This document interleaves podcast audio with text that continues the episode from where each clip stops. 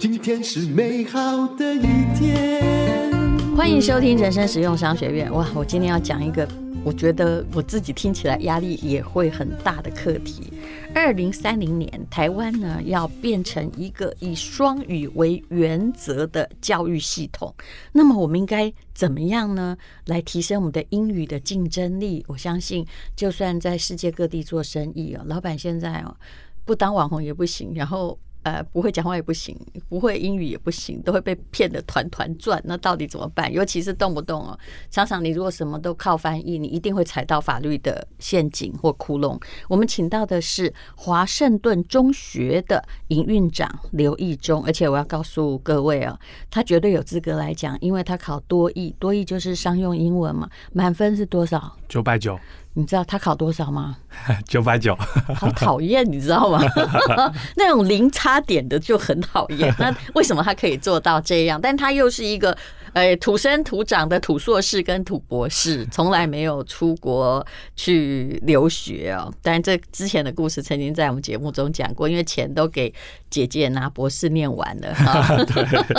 这一家子是牺牲男的。好，我们来谈一谈，语言就是你的竞争力。好，来说一下吧。我们到底哈，就是说，如果要累积未来的优势存折。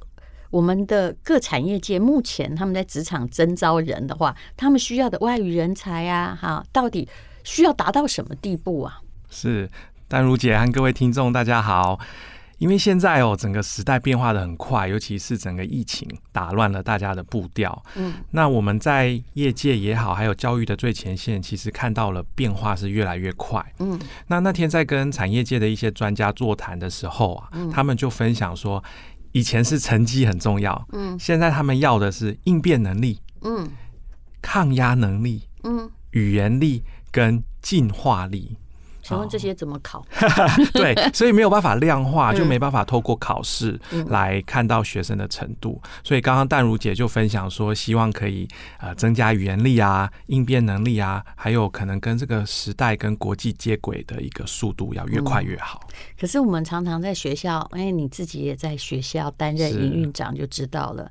其实有时候教育部要我们会会考试的英文，跟后来出社会的英文，我说这我说真的是两回事。我看到很。很多学校，我说真的，我看过很多学校英文很烂，但是不幸哈，或者有很幸运的进入外商公司，那哎，突然他好了，你知道吗？他后来就变成以英文为主业，甚至呢，我们那个台大法律系也有一个同学，他现在已经退休，他是用英文系教授退休。那为什么？就是因为他后来在教会哈，就是。一直都在当翻译，结果他竟然马上转成英语教学，嗯，而且念的是英语教学博士。因为我们以前读的可能没有办法运用在现实生活当中，那这也产生一个问题，就是小朋友就没有学习的动力。嗯嗯，他认为我只是为了让爸爸妈妈有成就感，嗯，让家长开心而读书，他就会变得非常的。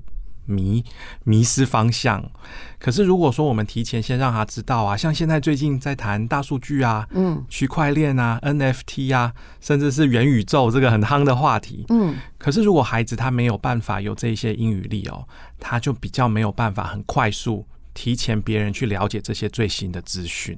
是，那到底怎么样训练他们的？英语力，我们用你们，我知道台中市的华盛顿高级中学很厉害啦，就是，呃，我有的学生好像是有的在小四哦，都已经好像不知道什么考试都过了，对不对？对，像很多不是英检了，英检最高阶考过的，有的才三四年级。是，因为我们自己有小学，那现在呃，小学升上国中后，不管是多益啊、全民英检，甚至他如果以后要出国考多呃托福。雅思，他都能拿到很不错的成绩。那这个时代当然有证照哦，越多张证照，其实更能去证明他的能力，对小朋友是不错的一个能力价值。你们会要求，比如说。国中毕业要有什么样英文证照？还有高中毕业要有什么样英文证照？其实我们不会硬性的规定啊、呃，就跟淡如姐说明，是因为小朋友他其实每个人的发展不同，对，但是我们都提供他各个不同的机会。嗯，有时候证照不一定是英文啊，我们也有 APCS 的这个电脑资讯的证照啊，他以后要跟 AI 机器人沟通，嗯啊，那其实呃这个电脑能力现在也很重要，嗯，可是电脑能力里面。还是需要用到英文，当然不难道要写中文吗？对，因为它城市设计也是要输入英文进去，就是不要让他们我我们这个年代的人，因为英文就是在学校念一念嘛，然后平常也没什么用，对不对？我发现很多人是没念的，可能也念了六年、七年的英文，到最后看到英文字开始害怕，嗯、对，始终基础没打好。那怎样才能让一个人的基础打好？或者是也许我们听的朋友现在真的很不好。可是你想要，嗯，就像我说的，就是出社会之后突飞猛进的人，其实大有人在啊。是。我稍微分享一下我自己的经验，因为上次有跟淡如姐分享，我也很想出国念书，可是家里的这个经费都已经被姐姐用光了。那你干嘛考多益，还考九百九？所以考自嗨的，来证明自己啦。那小时候其实我也不是非常爱念书，说真的，那呃也不知道为什么要读书。嗯，所以现在有些家长在跟我说：“哇，怎么逼孩子读书都没办法读书？”其实我我心里是蛮可以体会那种感觉的。你是真可以体会，真的真的，因为以前的光环，我每天看到资优生这样讲，那种刚给 没有真的，因为以前的光环都被姐姐抢去了。他比你会读，就是 他今天没有来，所以我们可以说一些他的坏话。所以就是你成绩比他。就比较上比较差一点，是，所以以前去吃喜酒啊，都是在讲姐姐，都不会谈到我。那我就会觉得说，读书应该不是我的天分。嗯，但是呢，我爸爸就呃做了一件事情，我想分享给听众是，他说强迫成为习惯，习惯就会成为自然。嗯，那因为我们平常的生活当中确实比较少用到英语，嗯，所以我们要强迫自己。哦，塑造出一个英语的环境。那你爸妈也都讲英文吗？没有，所以那个时候我们就看大量的英文。有的很厉害呀，因为家里就有人是，但是那个不长久，都在家里练。对对对，可是因为我爸妈都讲台语的，对，所以哎，变成说。我们那时候因为没有 iPad，没有那么快速的网络，所以还是要透过一些书籍、电影。算是查字典时代，对，在念英文的，好辛苦其实。然后还有呃，听一些广播，跟看一些杂志，还有读者文摘。嗯，那慢慢的呢，强迫以后就成为习惯，我就习惯我的周围都有英文的出现。嗯，那慢慢的呢，提升自己这样子的英文沉浸程度，最后哎，成为一个自然。所以我都怎么提升？你可不可以讲的更具体一点？嗯，比如我们以前会每天听半个小时什么空中英语教室啊，大家说英语之类的。对，而且最主要的就是说，可以去看小朋友他对什么有兴趣。像我最近有小朋友，他就一直在问我们哦 NFT 的事情，元宇宙的事情。好，那你可以。多去涉略这一方面的知识，嗯、那用英文他就不会觉得这么痛苦，因为他所探索的世界是他有兴趣的。你这个就好像喜欢西洋英语的人哈，在我们那个年代，他英文会特别好，因为他要会唱啊。是，还有些人喜欢听英文歌啊，嗯啊，追英文的。啊，美剧啊，英剧，我觉得其实都没有什么不好。那尤其啊，唱饶舌歌的，我觉得听得懂，好厉害，真的。对，而且各种口音他都可以听得很清楚，非常国际化。我其实都不知道他们在唱什么，但是哎，怎么你们都会啊？对啊，那这其实他就会很自然而然的去接受英文，所以不要去拒绝，就是让他说只看着书学英文，每个人应该不对。都看莎士比亚，其实都看到睡着，那对他来说，他就会更抗拒英文。对对，所以就。找到那个孩子，或找到自己喜欢的，比如说你是一个喜欢听歌的人，那你就开始从英文歌入手嘛，对不对？没错。成人的话就是自我教育，那小孩的话呢，就是嗯，今天你对小孩也不要去断绝他，就是说哦，看电脑是不好的啦，看 iPad 是不好。我始终觉得家长。在这个时代不应该下这个命令，但是就是你要训练他有节制，嗯，没错，因为现在他们的资源哦比我们以前多很多，是。哦，远距教学啦，一些摩克斯的课程啊，跟国际的一些交流，其实不一定要出国，他们现在的网络资讯非常发达，嗯、那当然是像淡如姐说的，在一个合情合理好的原则下，他去探索这些，并且使用这些网络资源，他其实可以在英文上面能有很不错的发展。我知道现在台。积电呢，还有半导体业已经网罗了所有的人才哈，就是科技的人才。哎，他们对就。员工进来，他们科技业对英文有要求吗？当然啊，嗯，我们像各个产业哦，嗯，目前我们看到，因为我们都会请产业界的这个专家来我们学校演讲，嗯，然后分享。那上次是呃 BMW 的高层。啊、呃，过来，那他就说，因为他们是做进出口的生意，嗯，所以他们希望每一个在地的这个分公司的员工啊，嗯，尤其是这种比较呃高级的销售，嗯，他可能会遇到各种不同客户，嗯，那他就很希望可以有很强的英语能力，甚至会讲德文。嗯哦，对，嗯，那如果说你有具备这样的能力，嗯，啊，虽然你可能不懂车，嗯，但是你可以在 BMW 找到一份很好的工作，嗯，那我就其实跟小朋友来分享说，你看，你今天如果对车子有兴趣，可是你英文或是第二外语都没有去做，嗯，那你就丧失了一个很好的就职的机会，嗯，好，所以对于自己喜欢的东西，我觉得还是需要有英文或是第二外语去做辅助，让他可以走得更更远。其实现在的家长也都知道了，但是有时候就是常常恨铁不成钢。如果学校没有一起，就是说他的在教育上没有一起配合的话，你真的怎么教也不是很有用。后来就只好安慰自己说，就某一次把他丢去国外交换学生一年，有没有就会的？如果你家境 OK 的话，可的确是如此。就是他如果去国外一年，不但人变独立了，英文也会讲了。这这你哎，你们学校是不是有交换学生？也有，是不是也有看到这样的？这当然是因为一个环境给他了。不得已。可是你看，像现在疫情，所以山不转路转，我们还是要继续的往前走。那疫情你们怎么办呢？你们因为有一段时间应该也都是在家上课。对，而且像现在疫情好像又慢慢在升温，所以我们的远距教学还有老师的呃这种应变能力要很强。也现在眼看着哈，如果在这个警戒三级警戒再起的话，那很可能就是还是在家读书了。那你们的远距教学，比如说以台中的华盛顿中学为例的话，有跟那个呃别的学校有什么不同之处吗？我们主要在于应变能力很快，然后线上的阅读系统很多，嗯啊，然后老师的及时回馈很快速，因为。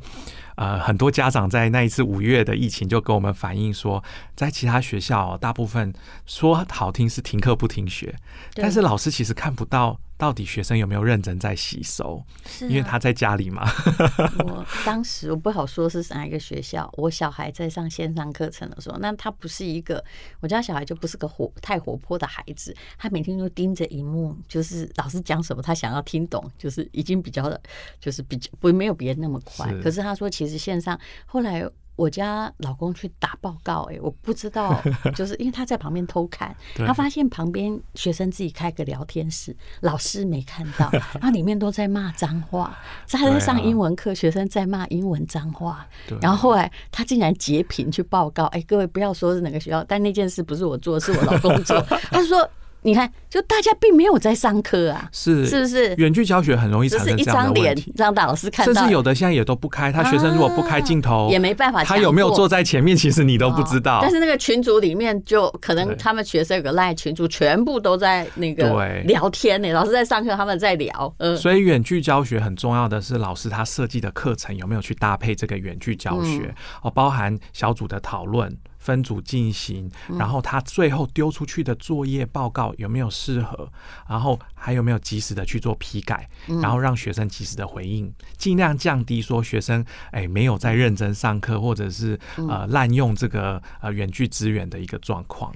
那如果说哈，假设当然学生的天分各有不同，有些人英文语文好，有些人可能生物很好，有些人是数学很好。那一个班上哈，你们在教学上，比如说到了国中，呃，一年级、二年级，已经出现了语文的落差，因为小学不一定是从你们那里毕业的嘛，那怎么分级呀？所以我们的 ESO 哦是分成非常多等级的，嗯，那我们也有辅弱。就是按照英文分班级，还是到英文课到自己的等级去上课？我们会先在入学的时候有听说读写的测验，嗯，那我们也会带状式的调整，它可以往上走啊。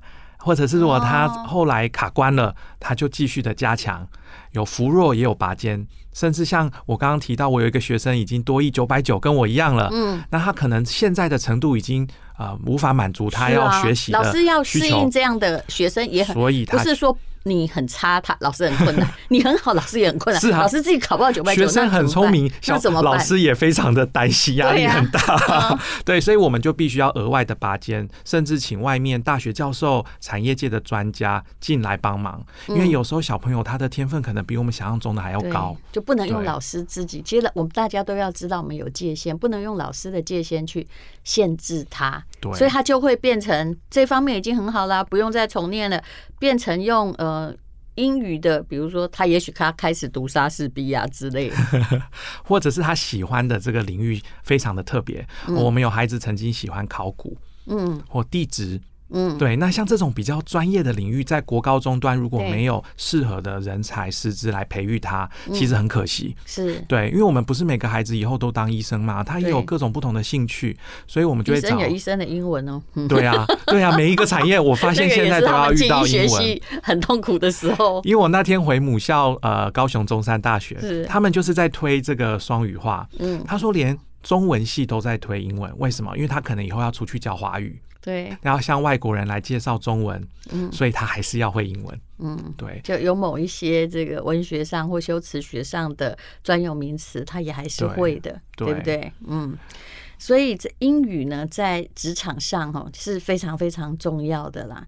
但是我有时候是觉得说，我们的英语教育。一直想要双语，但是并没有办法在每一个学校都很扎实，这涉及整个配套师资的问题。我知道你们学校就是以双语，如果是私立学校用双语当号召，学生普遍都很强。但是如果你说，哎，突然一个学校。公立学校要改制成双语小学，可是其实很多东西搭不上来。嗯，因为它花耗费的这个人力跟资源是蛮高的。嗯，啊，不管是从小班制教学，或者是像我们现在国中开始，呃，走双导师制，嗯，还有特色课程也全部双语化，所以老师其实压力也蛮大的。但不过在我们学校目前推行的还蛮顺利的。那你上一次来哈，听说刘义中他非常认真的在看每一个留言。其实 Podcast 的有个问题是，他不太容易让别人看到你的留言，有没有？有时候写在评分那里，然后哎被别人哈一推，你就看不见。大家的对英语学习，或者是对华盛顿中学本身提出的教育理念，问题在哪里？是什么呢？是因为有一位家长呢，他就有留言说。他希望可以了解，像他小朋友如果学习上真的是比较遇到瓶颈，或者是就像我们所说的比较不会读书的孩子，嗯，因为常常私立学校都会把前面的榜单啊，医学系的榜单拿出来，呃，做招牌。那他会担心的是中后段的孩子会不会就没有被照顾到，或者是他要怎么去突破他现在的困境？你怎么回答？其实我很想跟各位听众分享的是，每一个小朋友他其实都有他自己的亮点，对，只是我们台湾以前。都认为就是会读书的孩子才有亮点。嗯，那我就是一个亲身的经历。嗯，哦，姐姐很会读书，哇，模范生，呃，这个剑桥大学的名校。嗯，可是我还是有我的亮点啊。对，所以我在国高中的时候，你们你们那个就是一，你们家就是一百分跟九十九分，就就这样吧。听了太开心了。就你 你不知道什么叫做不好。对，可是我我一直以来都找不到亮点，那是有。呃，知道我姐姐那时候在硕士班毕业，我们全家去剑桥参加她的毕业典礼的时候，啊、嗯呃，他们的教授就说，他们要很 smart 的孩子，嗯，嗯，但是这个聪明 smart 是 S skills 是能力，嗯，M 是要 motivation。他说，一个孩子如果没有 motivation，嗯，绝对不会成功，是对。然后 A 他希望他要有 ambition。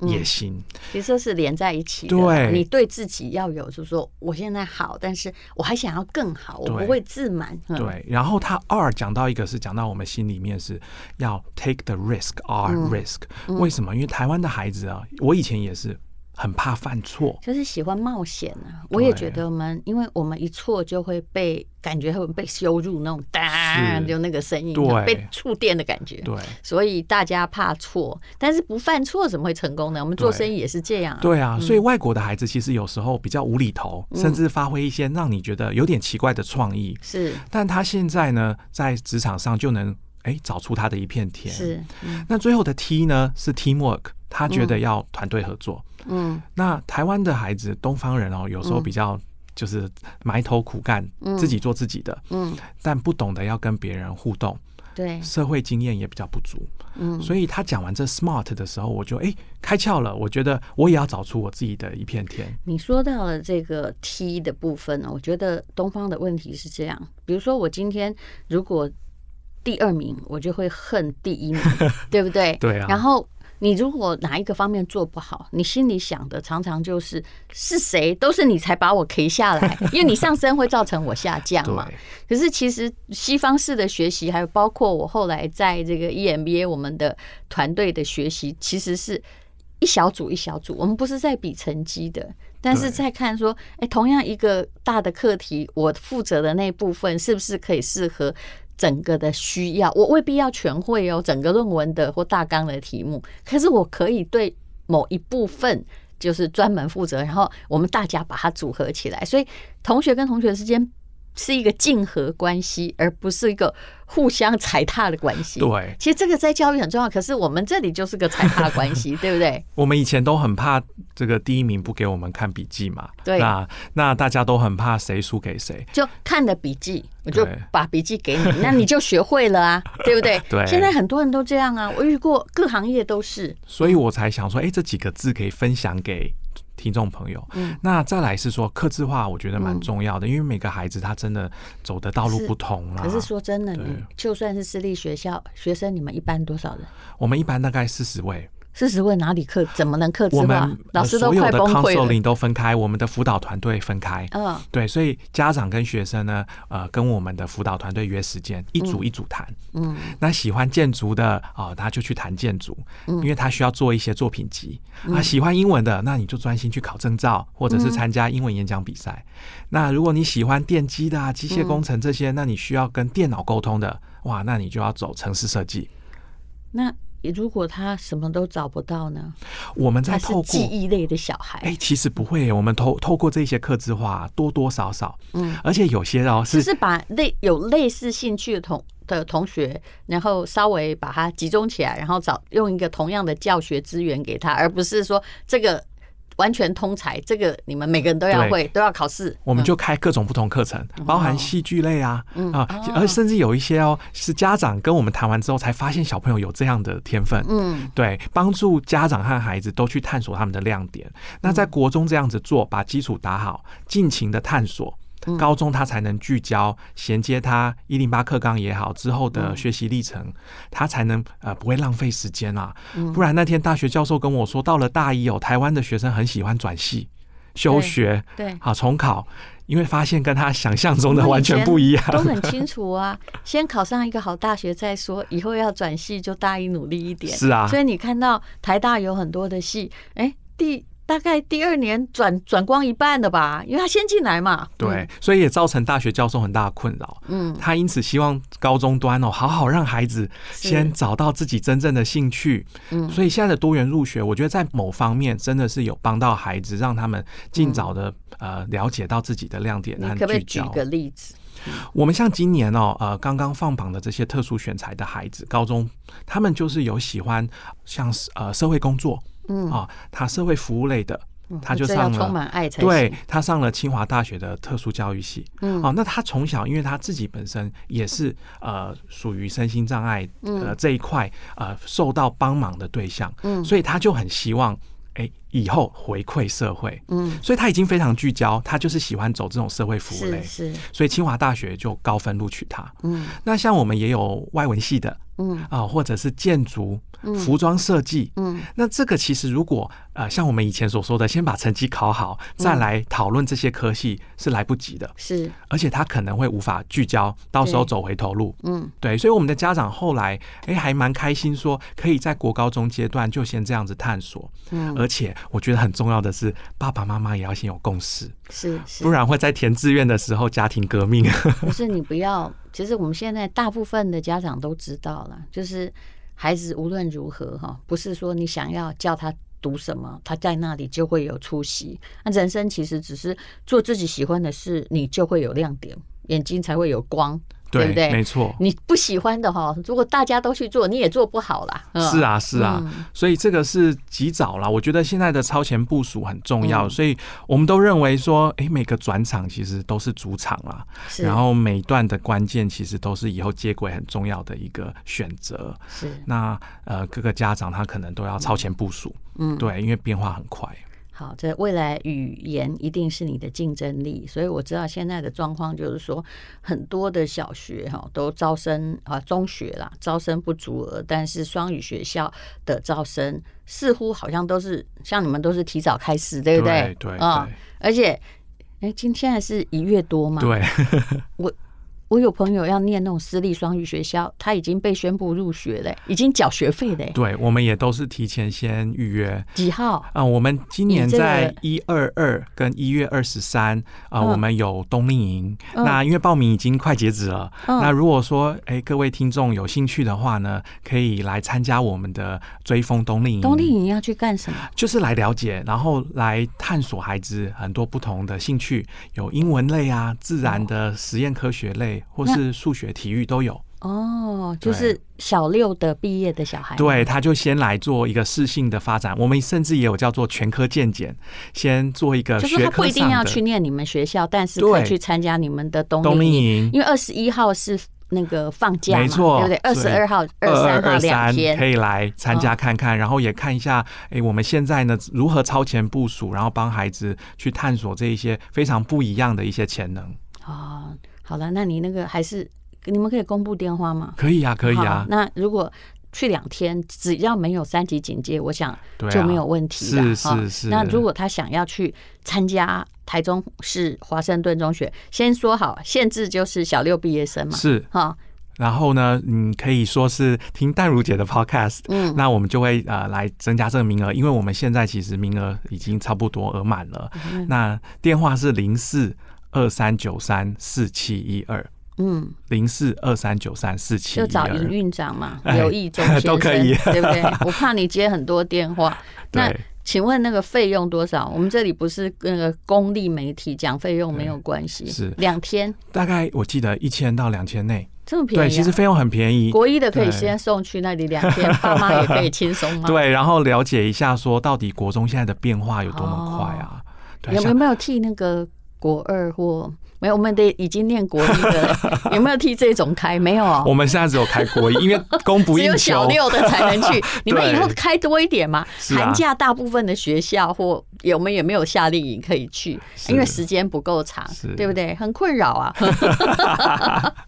好，那电话是零四二三九三四七一二，那你可以去了解一下。哦，就很多家长在选择上很困扰，但在我的观点，我是说，如果孩子其实这时候都有小六都有选择力，让他去两天的冬令营，看看你喜不喜欢这个学校啊，那这点就是很重要一件事情。当然，我也要劝所有的家长哈，其实孩子。要不要念这个私立双语学校？当然他会得到英语很好的训练，可是拜托你也要估量自己的经济实力，因为我也看过全家哈，所有的一半的费用是给这小孩念书的，而且家长也要跟我们理念比较相近。是，对，好，非常谢谢台中华盛顿中学刘义忠，谢谢你。那你也可以看我们资讯栏的连接，电话也会放在这里，就不用重新听一次。谢谢，谢谢。